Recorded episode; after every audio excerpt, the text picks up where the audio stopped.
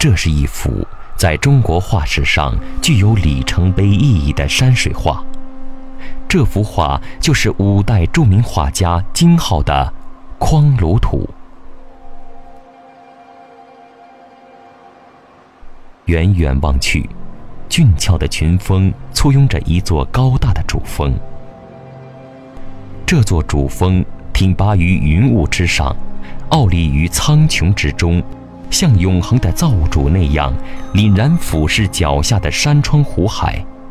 主峰下面，有湖泊、山岗、堤岸、小桥，还有行客赶驴。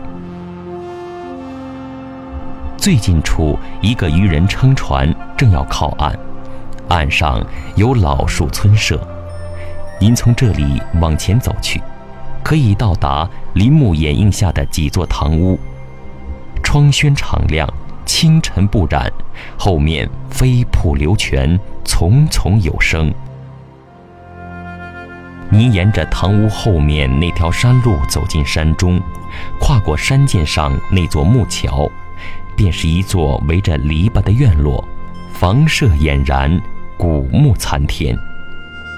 院落背后是莲花瓣形的山峰，一线瀑布从山谷间飞泻而下。你往那云雾弥漫的山坳里望去，隐约可见庙宇楼台，恍如仙境一般。如果您是一位古代知识分子，生逢乱世而不能兼济天下，只能退而独善其身。那么，这种山居环境不正适合您边耕边读、修身养性吗？画面右上方“金号真迹神品”六个字，相传是南宋宋高宗赵构题写。正上方是乾隆皇帝的题跋和他的收藏印章。乾隆御览之宝，五福五代唐古稀天子之宝，还有元人柯九思、韩愈、清人梁师正、汪尤敦的题诗。金浩是五代时期开启山水画新时代的大师，也是北方山水画派的开创者。五代是一个兵荒马乱的年代，面对乱世。博通经史诗文的金浩选择隐退，长期隐居在太行山红谷，专心于山水画创作和写生。匡庐图里的山居环境，其实就是金浩独善其身的精神家园。五代以前的山水画技法还很稚嫩，还未运用到皴法，山石形状主要用线条表现。金浩总结前人经验，提出：“吴道子画山水有笔而无墨，相容有墨而无笔。吾当采二子之所长，成一家之体。”金浩著有《绘画论著》《笔法论》，提出气、韵、思、景、笔、墨六要。以及笔有筋、肉、骨、气四世之说，在匡庐图里，金浩开始运用线条勾勒与皴染相结合的技法，来表现山石丰富的质感。在构图上，则采用顶天立地的全景式构图，来表现气势磅礴的山川。匡庐图的出现。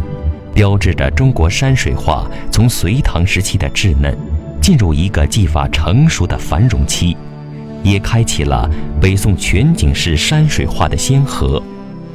金浩弟子关同，以及北宋李成、范宽、郭熙等山水名家，都采用这种全景式构图和勾皴结合的技法创作山水画。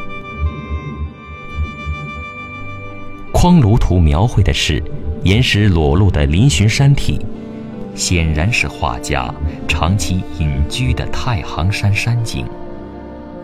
但是，匡庐是庐山的别称，而庐山是一座葱茏秀丽的南方名山，画名与内容不相符，这画名是如何得来的呢？匡庐图，原来是没有画名的。